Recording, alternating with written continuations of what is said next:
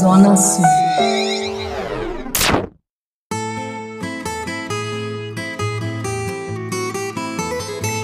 Azeitando pelo mundo com o expert em azeites e temperos, Marcelo Escófano.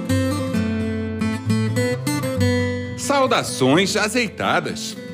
Continuando a falar de vinagres, no episódio de hoje eu vou bater um papo muito rápido com o mixologista do Zona Sul, Cláudio Adriano, que desenvolveu drinks incríveis com distintos vinagres. Cláudio, tá com você. Muito obrigado pelo convite, Escófano. Me chamo Cláudio Adriano, sou mixologista do Zona Sul, responsável pelos bares do Zona Sul. Trabalho há 14 anos na área da coquetelaria e utilizo vinagre em algumas das minhas elaborações de coquetéis. Cláudio, desde que eu decidi estudar vinagres, tenho ficado muito curioso, porque são muitos os usos. E aí eu te pergunto: como usar vinagre na coquetelaria? Quando falamos de vinagre escóforo na coquetelaria, estamos falando de acidez. A acidez está para o bar, assim como o sal para a gastronomia. Porém, temos que tomar alguns cuidados, pois sal demais pode destruir um prato. Acidez demais pode destruir um coquetel. Temos que sempre levar em consideração um dos pilares da coquetelaria, que é a dosagem. 5 ml de acidez em um coquetel pode equilibrá-lo, porém 5 ml a mais pode estragar um coquetel. A qualidade de vinagres, balsâmicos ou não, é medida sobretudo no equilíbrio de notas de frutado com a evidente acidez. Qual a harmonização de vinagres com drinks que você sugere, Cláudio? Gosto de pensar no vinagre como um suco de limão, um suco de limão único, com sabores e aromas diferentes. A harmonização que gosto muito de fazer é com frutas não tão ácidas, como caju, morango, kiwi, tomate, abacaxi, utilizando sempre a dosagem. Uma coisa que me encanta no vinagre é a harmonização com notas herbáceas, como aipo, alecrim, manjericão e até mesmo tomilho, se souber utilizar.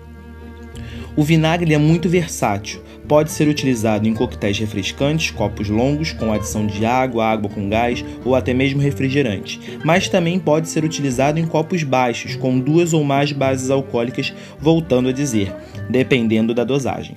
Vinagres, embora tenham sido produzidos pela primeira vez há milhares de anos por obra do acaso, quando barricas de vinho a vinagraram, hoje elaboram-se de matéria-prima nobre, vinhos nobres, frutas e cereais. O mundo consome vinagres de distintas origens. Há muitos outros países fazendo uso de vinagre nos drinks. Podemos dizer que é uma tendência, Cláudio? Já foi-se o tempo em que podíamos dizer que era tendência. Hoje é uma realidade. Em vários países, os barmans fazem uma bebida chamada shrapple, que nada mais é do que um xarope de uma fruta doce com adição de vinagre, deixando uma bebida doce com o gosto da fruta e o ácido do vinagre. O vinagre entra como um estabilizante e um conservante, sendo base para diversos coquetéis. Porém, no Brasil, caminha-se a passos lentos, muito por conta do preconceito. É comum chegar para um cliente e falar: Estamos fazendo um coquetel para o senhor com base de vinagre, e ele torcer o nariz. Muito obrigado, Cláudio, por ter aceitado meu convite para participar do Azeitando pelo Mundo e contribuir com essas valiosas dicas.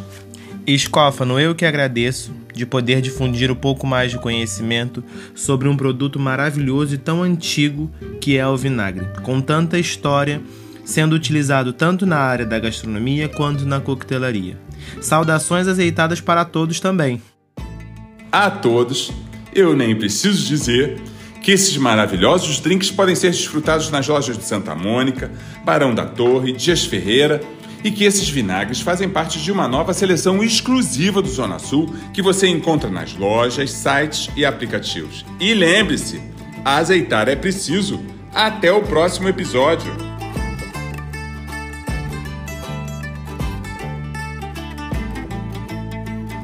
Zona Sul. Cariocas de coração. Toda semana um novo podcast do Zona Sul nas principais plataformas de áudio.